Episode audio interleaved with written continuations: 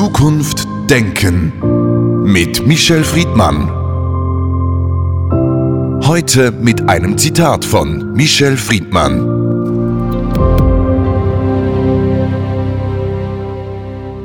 Ich suche das Gute. Ich meine das wirklich Gute. Michel Friedmann, heute sprechen wir in eigener Sache, beziehungsweise in Ihrer Sache. Sie haben einen Text herausgebracht im September Fremd, ein sehr persönlicher Text, ein radikaler, zum Teil sogar, wenn man liest, vielleicht brutaler Text. Wir wollen über diesen Text und vor allem die Hintergründe zum Text sprechen. Wieso haben Sie diesen Text überhaupt geschrieben? Dieses Buch ist, glaube ich, das Ergebnis eines ganzen Lebens. Das Thema Fremd beschäftigt mich intellektuell und aber auch politisch ein ganzes Leben. Ich bin das Kind äh, von Holocaust-Überlebenden, aber ich bin auch ein Migrantenkind. Ich bin äh, mit einem staatenlosen Pass aufgewachsen, als wir nach Deutschland gekommen sind. Jedes Jahr die Ausländerbehörde. Ich konnte kein Wort Deutsch. Meine Muttersprache war Französisch und meine eigentlich Familiensprache war Polnisch. Und mir ging aber auch die persönliche Ebene durch den Kopf, was für einen Preis zahlt man, wenn man nicht zum Mittelkreis gehört. Und wie lebt man mit der Erkenntnis, die ich glaube nur exemplarisch an meinem Beispiel, aber für jeden Menschen gilt, wenn man exkludiert wird, wenn man eine Frau ist oder weil man ganz andere Merkmale hat, die eine andere Gruppe als Negativmerkmale interpretiert. Wie geht man mit dem Schmerz um? Schmerz hat viel Hunger. Wie geht man mit den Kränkungen um? Und was tut man alles, um dazuzugehören? Also nicht mehr fremd zu sein, in ein Wir zu gehen, das eigentlich die höchste Eintrittskarte verlangt, nämlich das Ich. Und dann ist man zwar im Wir, aber man ist nicht mehr der Ich oder die Ich, die man mal war. Und über all diese Fragen wollte ich äh, ein Buch schreiben, eine Mischung aus persönlichen Erfahrungen und Kapiteln, die in Anführungsstrichen immer klug sind, also Zitate, Reflexionen, Vorschläge für die Zukunft. Als ich dann das Kapitel des Klugen geschrieben habe, habe ich mich über meinen eigenen Text furchtbar gelangweilt und habe festgestellt, nein, ich muss radikal radikal schreiben über eine der existenziellsten Erfahrungen des Lebens, auch äh, philosophisch. Wir kommen fremd in diese Welt, sie bleibt uns fremd, wir verlassen sie wieder als Fremde und dazwischen haben wir so viel Mühe und geben uns so viel Mühe und äh, erleben so viele Rückschläge, wenn wir diese Fremdheit loswerden wollen. Aber das Politische abschließend an dem Text ist, wenn andere mich zum Fremden machen, dann hört der Spaß auf. Dann beginnt der Rassismus, dann beginnt die Gewalt, dann beginnt die Exklusion und wer, wenn nicht wir Juden, wissen davon. Die Öffentlichkeit kannte Sie in Deutschland und in Europa als politischen Menschen, jemand, der sich jahrzehntelang für politische Arbeit eingesetzt hat.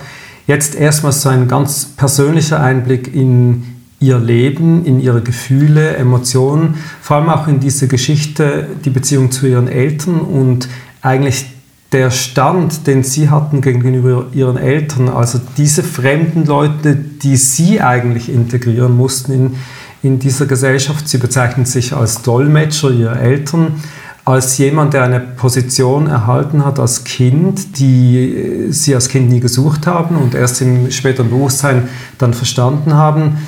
Diese Position als Kind, und Sie schreiben diesen Text wahrscheinlich auch irgendwie noch als Kind, wie hat sie die verändert? Also zu Ihrer ersten Bemerkung, es ist ein politisches Buch. Meine Biografie ist eine private und immer auch eine politische. Sie haben es gesagt, meine Eltern haben den Holocaust überlebt. Diese politische Markierung der menschlichen Barbarei begleitet auch mein privates Leben. Ich bin auf einem Friedhof aufgewachsen. 50 Menschen meiner Familie sind umgebracht worden. Und in dem Buch schreibe ich auch, dass meine Eltern die Friedhofswärter waren und ich ihr jüngster Lehrling. Bei uns zu Hause wurde gelacht, aber mehr geweint. Meine Kindheit ist traurig, meine Kindheit ist voller Angst besetzt, meine Kindheit ist äh, geprägt von Eltern, die sich sogar schämen und ein schlechtes Gewissen haben, dass sie überlebt haben und nicht ihre Geschwister das, was sehr viele Holocaust-Überlebende übrigens fühlten. Und meine Kindheit ist bewegt davon, dass ich in einem Land mit zehn Jahren, also in den 60ern, aufwachse, wo mein gesamtes Umfeld wenige Jahrzehnte vorher die Familie Friedmann auslöschen wollte. Und so gesehen sind wir wieder im Politischen, sowohl in Deutschland als auch in Europa. Das schreibe ich auch in dem Buch. Als ich nach Deutschland kam, hatte ich eigentlich als zehnjähriges Kind, naiv wie Kinder sind, gedacht, ganz Deutschland ist ein Gefängnis. Für die Mittäter, die Mitläufer, die, die ein bisschen von den Nachbarn Bestecke oder Bilder geklaut haben, bis hin zu den Mördern. Aber Deutschland war nicht nur kein Gefängnis, sondern die Tapete war weiß äh, gestrichen und das Wirtschaftswunder war am Blühen und die Menschen waren selbst entweder Opfer oder hatten eine furchtbare Amnesie und konnten sich eigentlich an nichts erinnern, was vorgestern war. Auch das ist eben politisch. Und ähm, dabei musste ich zu Hause aushalten, dass der Antisemitismus in Deutschland so wie überall in dieser Welt nicht aufgehört hat mit dem Sieg über Hitler und das Dritte Reich, sondern weiterging von Generation zu Generation, dass meine Eltern das auch erleben mussten, dass sie wieder als Drecksjuden in Anführungsstrichen bepöbelt wurden oder subtile, leichte Sticheleien ertragen mussten. Ich übrigens dann natürlich auch in der Kinder- und Jugendgeneration. Auch das ist politisch und privat und dass meine Eltern als ihre Lebensbegründung eigentlich nur hatten, dass sie ein Kind wie mich hatten, das ihnen den Sinn des Überlebens vermitteln konnte. Und das bedeutete, dass sie beliefert werden mussten von einem Kind, das nach Hause wie ein Eichhörnchen die Nüsse, die guten Geschichten, die Erfolgsgeschichten, das Leben in einen relativ morbiden Alltag einführen mussten. Und das war eine Überforderung, denn das Kind schafft es ja nie, diese tiefe Traurigkeit der Eltern zu besiegen. Und in diesen vielen Jahren habe ich auch politisch erlebt, dass wir es nie geschafft haben, den Antisemitismus, den Judenhass wenigstens quantitativ etwas zu reduzieren. Und zu Hause erlebte ich auch meine eigene Ungenügendheit. Und ich glaube, dass das mich ein Leben lang begleitet, dass ich spüre, dass ich eigentlich nicht das schaffe, was ich und andere von mir erwarten und dass ich mit dieser lebenslangen Erkenntnis äh, trotzdem jeden Tag versuche, es zu machen, kostet deswegen sehr, sehr viel mehr Kraft, als wenn ich eine andere Erfahrung gehabt hätte. Viele Holocaust-Überlebende, Auschwitz-Überlebende, Lagerüberlebende in der Generation ihrer Eltern sind daran zerbrochen. Jean Amery, Primo Levi, Paul Celan, die haben sich alle umgebracht sie haben ihre Eltern am Leben erhalten. Also das ist vielleicht das, was dem entgegensteht, was Sie als Hiobs-Geschichte so fast schon beschreiben. Ich würde mir nicht anmaßen, diese, äh, diese Zusammenfassung zu formulieren. Ich glaube, dass das eine überhebliche, überhöhte Perspektive von mir wäre. Aber ich glaube, ich habe nicht sie dazu motiviert, sich das Leben zu nehmen. Das glaube ich auf jeden Fall.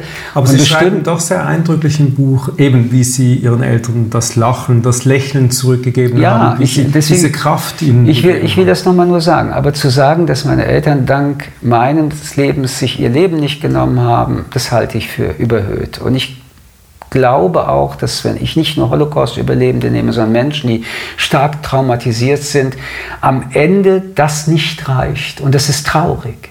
Eine Liebe reicht dann doch nicht und man nimmt sich dann das Leben, obwohl man eine Liebe oder mehrere Lieben hat. Nein, ich glaube, dass wir einen dynamischen Alltag geschaffen haben, den, äh, der, der es allen Beteiligten ermöglicht hat, äh, weiterzumachen. Und ähm, es ist ein, ein, ein sehr dünnes Fundament, ja, aber es war ein Fundament gebaut, auch ohne mich. Es gab ein Fundament und vielleicht habe ich das oder die Risse etwas wieder kompensieren können. Aber es war natürlich dadurch auch sehr viel Fremdbestimmung meines Lebens da, denn ich konnte sehr viele Dinge, die ich für mich getan hätte, nicht tun, weil ich immer auch darüber nachdenken musste, wie wird das bei meinen Eltern dann wirken? Was hat das für Konsequenzen für meine Eltern? Und es ist für ein Kind eine unglaubliche Überforderung und es sollte ja immer umgekehrt sein. Und äh, Wissen Sie, dann gab es auch diese Momente, das kennt jedes Migrationskind, dafür muss es nicht die Shoah geben. Wenn wir auf Behörden gingen, war meine Mutter ängstlich und zitterte, aber ich war das Kind und ich musste ihr die Hand festhalten, statt dass sie sie mir festhielt. Ich musste übersetzen in den Behörden. Ich war der, der die Sprache konnte, sie waren die, die sie nicht konnten. Es gab also auch viel Schamgefühle und diese Projektion, alles auf dieses Kind, war ein Gepäck, das manchmal mich auch zu Boden riss. Und es hatte vor allen Dingen die Folge, dass mein Leben, so wie ich es vielleicht entwickelt hätte, sich so nie entfaltet hat. Der Text ist sehr intim und Sie haben sich jetzt entschlossen, diesen zu Papier zu bringen und auch öffentlich zu machen. Eine Art vielleicht Befreiungsschlag oder Psychoanalyse. Was war Ihnen denn wichtig, dass die Menschen, die das lesen, erfahren und warum haben Sie das so offen dargelegt? Also erstens muss ich sagen, dass dieses Buch nicht entstanden ist aus der Perspektive, dass es veröffentlicht wird. Es sollte so eigentlich überhaupt nicht entstehen. Als ich dann angefangen habe, musste es geschrieben werden. Ich konnte nicht mehr aufhören, über all diese Dinge nachzudenken und sie zu Papier zu bringen, wenn man es altmodisch sagen will. Also daraus einen Text zu machen und nicht Fragmente in meinem Kopf, sondern mit mir, und das ist, wenn man schreibt, in einen Dialog einzutreten und in dem Fall in dem schonungslosesten Dialog, den man mit sich selbst betreiben kann, weil es sind unendliche Lebensschmerzen, die in diesem Buch vermerkt sind. Mir bleibt es aber immer wichtig und darum betone ich es, es ist ja mein Lebensschmerz, aber es ist ein exemplarischer, den viele Menschen auch haben, Kinder, Jugendliche haben, die andere Traumatisierungserfahrungen mit ihren Familien haben. Hier erzählt sich eine spezifische, die eines jüdischen Kindes, dessen Eltern in der Shoah waren. Aber diese schonungslose Abrechnung war wohl jetzt dran. Ich habe viele Perspektiven in meinem Leben gesucht, um zu verstehen, warum ist ja meine Lebensfrage und auch meine Lebensfrage, warum ist das passiert und warum bin ich, wie ich bin und was macht es aus, dass der Mensch, so wie ich es jetzt lebe, entstanden ist und wenn man das Warum ein bisschen näher beantworten kann, welche Chancen gibt es, sich von diesen Dingen zu emanzipieren und ein Stück näher zu sich selbst zu kommen. Und dann wurde es eben von mir geschrieben, mit mir geschrieben und als es fertig war und ich eine sehr tiefe Erschöpfung, äh, viele emotionale Achterbahnen hinter mich gebracht habe, habe ich auch gemerkt, wie nackt der Text ist. Er besteht aus einzelnen Worten, ganz kurzen Sätzen. Er ist gleich geschrieben worden, nicht im Fließtext, sondern wie ein Gedichtstext, obwohl er kein Gedichtstext ist. Und es dauerte sehr lange, bis ich mich überhaupt öffnen konnte, ob das auch publik gemacht wird. Ich habe ein paar Freunden das zum Lesen gegeben, jüdische, nicht jüdische die dann zurückkamen und sagten, ich habe geweint. Das hat mich noch nicht weitergebracht, aber als sie sagten an unterschiedlichen Stellen, dann begann ich nachzudenken und meine Lektorin fing an, mit mir darüber zu reden. Einige Freunde sagten, auf keinen Fall, das darfst du überhaupt nie publizieren. Andere sagten, ja, du musst. Und in den Monaten entwickelte es sich so, dass ich zu 50,1 Prozent entschieden habe, also gut. Und eine wirklich außerordentliche Verlegerin, die auch eine sehr gute Freundin von mir ist, Felicitas von Lovenberg, äh, an meiner Seite gefunden habe. Und nun ist es seit Wochen draußen und ich muss zugeben, dass der Rat, es zu publizieren, der richtige war. Erstens bin ich wirklich überrascht, welche Reaktionen das Buch bei Menschen hervorruft. Und damit meine ich jetzt nicht, ob man mich lobt oder nicht, sondern dass mit ihnen etwas passiert. Und zweitens bin ich überrascht über die Diskussion, die aus diesem Buch heraus entstanden ist, auch im Verhältnis zu mir. Und drittens bin ich auch überrascht, dass es ein, ein Buch ist, das sich verkauft, weil es ein schweres Buch ist. Es ist keine leichte Kost. Es ist ein schweres Buch, ein sehr dichter Text. Sie haben gesagt, es ist kein Gedicht, aber es ist eben doch ein sehr lyrischer Text. Und in dieser Klarheit, es ist ja immer offen ausgesprochen, auch eben brutal, nicht nur in der Sprache, sondern in dem, was geschrieben steht. Verschiedene Themen, die da vorkommen, sind ja dann eben die politischen Themen, die wiederum den Text auch politisch relevant machen, zum Beispiel ihre Staatenlosigkeit, die Staatenlosigkeit ihrer Eltern. Das hat sie sehr geprägt und ihre Rückkehr von Frankreich nach Deutschland. Ja klar, wer, wer keinen Pass hat, weiß erst, was ein Pass bedeutet. Alle, die die Pässe haben, nehmen das so irgendwie als Dokument mit und sagen, ach, wir fliegen jetzt irgendwo hin. Wenn du keinen Pass hast, merkst du erst, dass der Pass dich erst zum Menschen macht. Das Zweite, was in dieser Kindheit und Jugend erlebt wurde, ist eben die Angst der Ausländerbehörden, wie du behandelt wirst. Du bist nicht erwünscht, du bist eigentlich immer in der Bittstellung. Und das Dritte, was, äh, was ich eben dann doch auch in diesem Komplex erlebt habe, ist, was staatliche Autorität bedeutet. Also was für eine Macht der Staat über dich hat, wenn du kein Mitglied dieses Staates bist ich habe das ja mehrmals erlebt, weil, wie gesagt, meine Eltern sind aus Polen nach Frankreich. Ich bin zwar in Paris geboren, aber auch damals, unsere Papiere waren staatenlose Refugiés Polonais, so sind wir dann auch nach Deutschland gekommen. Und das ist so aktuell wie damals. Es hat sich ja nichts dran geändert. Wenn du ein Migrant bist und oder ein Flüchtling bist, wenn du alles hinter dich lässt und du kommst irgendwo an und du merkst, die Abwehr ist größer als die Zuwendung, dann macht das was mit dir, es macht was mit den Menschen, die dich ablehnen. Und das alles aufzuholen ist außerordentlich schwierig. Und dann heißt es immer Integration, Integration, Integration, so hieß es ja auch bei mir. Und wenn ich das auch wieder politisch sagen darf, bevor diejenigen, die mir sagen, ich soll mich integrieren, ihre eigenen Leute wie Herrn Höcke nicht integrieren, finde ich das ganz schwierig, weil ich nicht richtig weiß, was sie von mir erwarten. Und auch das Integrier dich ist ja eine von oben nach unten gerichtete Aufforderung. Es ist ja keine Verhandlung. Ich bringe ja vielleicht auch was mit. Und das alles sind in meiner Biografie Erfahrungen, die ich auch in diesem Buch versuche zu erzählen, in dieser, in dieser Ich-Form, weil ich glaube, in der Ich-Form kann man am Beispiel viel besser erkennen, was man in der Abstraktion verlieren könnte, nämlich dass es sich immer um Individuen handelt, und äh, dass unsere Verfahren, unsere Zugehensweise im Jahre 2022, ich muss nur daran denken, wie viele Menschen jetzt wieder im Mittelmeer ertrunken sind und wenn sie kommen, was alles gemacht wird, dass sie ja nicht ankommen.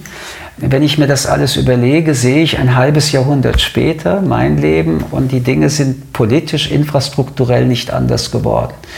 Und vielleicht wenn es ein Mensch erzählt, der in Anführungsstrichen angekommen ist, in Anführungsstrichen irgendwie zu einem Teil der Gesellschaft geworden ist, und ein solcher Mensch erzählt, was auf diesem Weg alles passiert ist an Kränkungen, aber auch ich immer noch erzählen muss, dass ich ja eigentlich nie angekommen bin, nie aufgenommen wurde, weil früher oder später mein Davidstern dann doch über alles leuchtet und in dem Moment bei mir die Lichter ausgehen, weil andere sie ausknipsen wollen dann sieht man, in welchem Zustand unsere Zivilisation ist. Und das macht mich auch heute traurig. Und so gesehen war es mir, glaube ich, ein tiefes Bedürfnis, es mal aus der Perspektive zu diskutieren, in den Raum zu stellen und nicht, was ich sonst auch tue, vielleicht auf eine sehr intellektuelle oder politische Sprache oder eine Sprache der Gesellschaftspolitik, das zu reduzieren. Es ist ein Instrument, ein Versuch mehr, ein Appell an mich und an alle zu richten, am Ende sind wir alles nur Menschen. Und insofern ist es eben nicht ein Text nur über sie, sondern über eine ganze Gesellschaft innerhalb unserer westlichen Länder, liberalen Demokratien. Man fragt sich dann oft, hätte sich der Text vielleicht anders gelesen, wenn sie in Frankreich geblieben wären? Wären sie dort auch der Fremde geblieben, den sie hier waren? Und vor allem, wann kommt das Momentum, wo sie nicht mehr fremd sind? Also das Fremde ist jetzt nicht nur spezifisch in Deutschland. Dazu kommen ganz bestimmte Dinge zurück. Aber ich als Jude werde in dieser Welt so lange fremd bleiben, wie ich fremd gemacht werde. Wir kennen auch historisch die Versuche der jüdischen Menschen, sich äh, an, an etwas zu klammern. Eine Wand, die aber nicht zusammenbricht, sondern wo du deine Hände und Nägel blutig äh, kratzt. Wir kennen den Versuch zu sagen, aber wir sind doch so wie ihr und die anderen sagen, ihr seid nicht wie wie ihr. Und der Tod von so vielen jüdischen Menschen war die Folge. Wir kennen die Illusion der Assimilation, also der Versuch, seine eigene Haut auszuziehen, eine andere anzuziehen, aber überall sind andere da, die dir diese Haut wieder ausziehen und du bist nur noch nackt. Nein, diese Fremdheit ist, glaube ich, nicht denkbar. Aber sie ist auch als Mensch an sich nicht denkbar. Weil in dem Moment, wo sie nicht in der Autonomie der Emanzipation für sich bestimmen können, wo ihre Standorte sind, sondern immer auch darauf angewiesen, dass ihr Standort der des anderen auch ist und er mit oder sie mit ihnen entscheidet, ob sie es sind oder nicht. Also diese vielen Wirs, diese variablen Wirs, wird es nicht zu einer Überwindung der Fremdheit kommen. Wenn ich Ihnen sage, Sie sind fremd. Sie gehören nicht dazu, weil sie eine Brille tragen. haben sie nur die Möglichkeit, wenn sie sich die Illusion geben, sie könnten, weil sie die Brille ausziehen, dann von mir anerkannt werden, ihre Brille ausziehen, nur dann sehen sie nichts mehr. Und ich werde trotzdem wieder einen Grund finden, sie dann entweder als, als angepassten Opportunisten niederzumachen. Also am Ende haben wir alle keine Chance, solange andere sagen, du bist ein Fremder.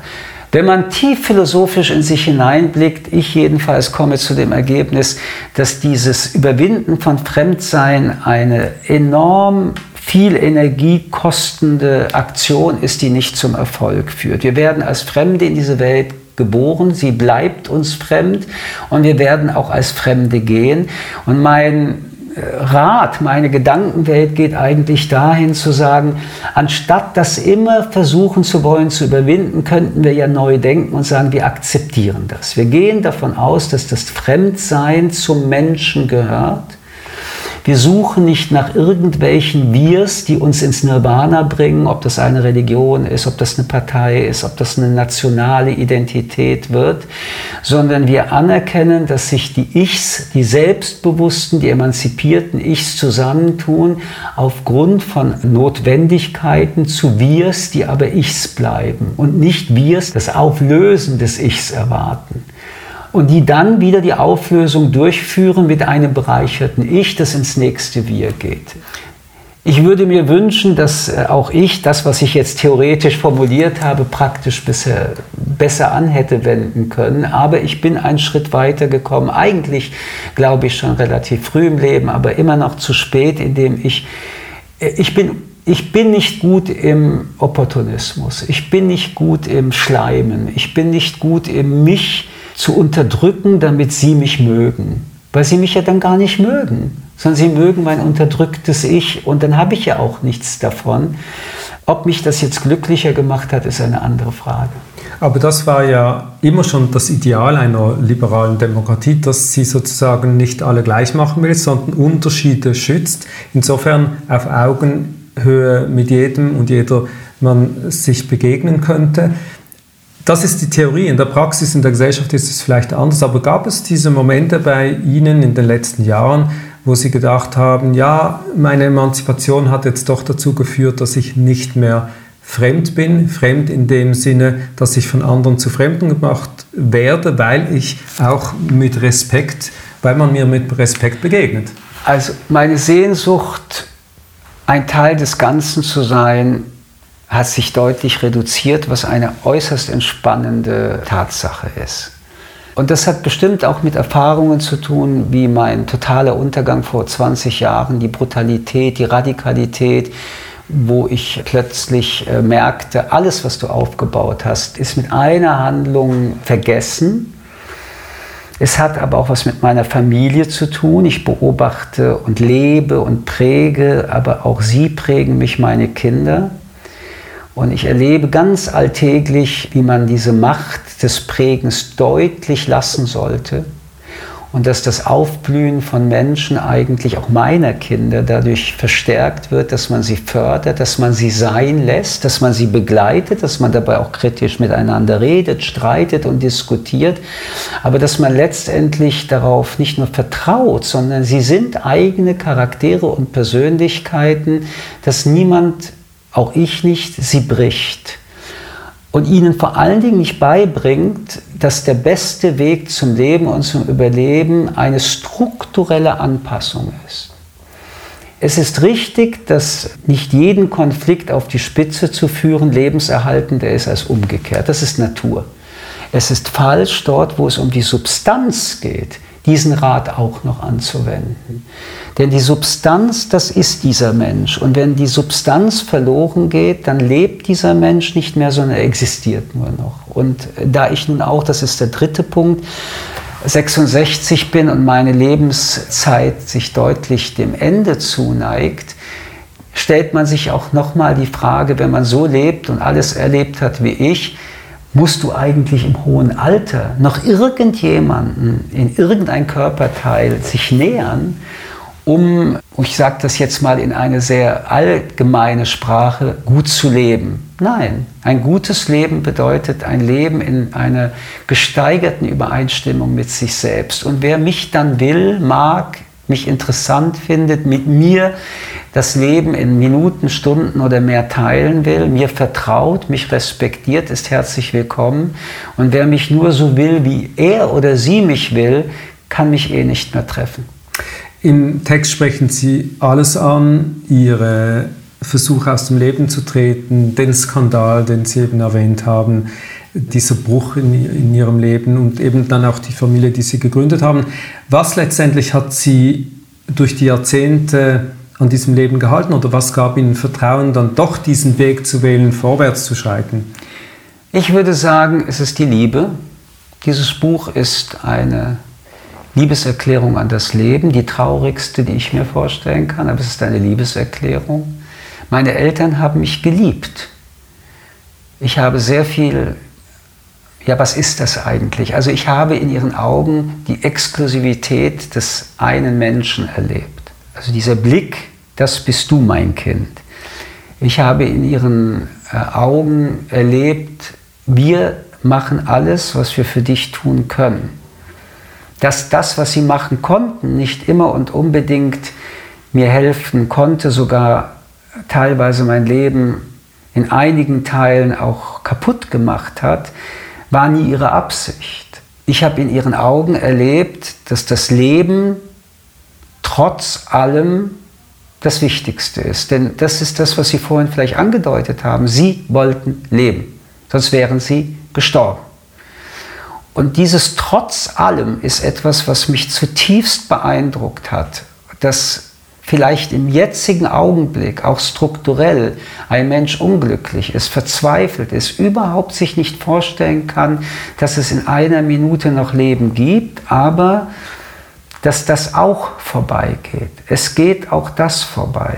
Und alles, was dann kommt, wenn man den Tiefpunkt des Lebens erreicht hat, ist jedenfalls eine verbesserte Lebensform. Ich will damit überhaupt nicht plädieren, dass man sich nicht auch entscheiden kann zu gehen. Ich halte das für eine der großen Freiheitsrechte des Menschen, sich zu entscheiden, ob man leben will oder nicht.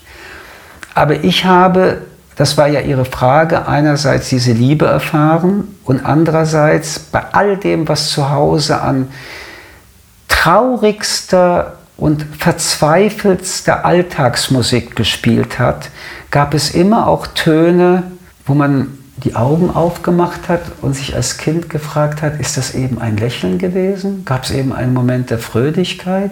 Gab es eben einen kurzen Augenblick, Papa tanzt mit Mama? Die tanzen? Und das hat mich bis heute mehr begleitet als alles andere. Und so endet ja auch der Text. Das Kind bleibt am Schluss dann doch zuversichtlich und positiv. Ist es aber auch ein Text über eine Sehnsucht nach einer Kindheit, die andere vielleicht hatten und sie selbst dann doch nicht haben konnten? Wenn ich meine Kinder jetzt begleite, sehe ich überhaupt, was Kindheit und Jugend sein kann. Ich hatte keine.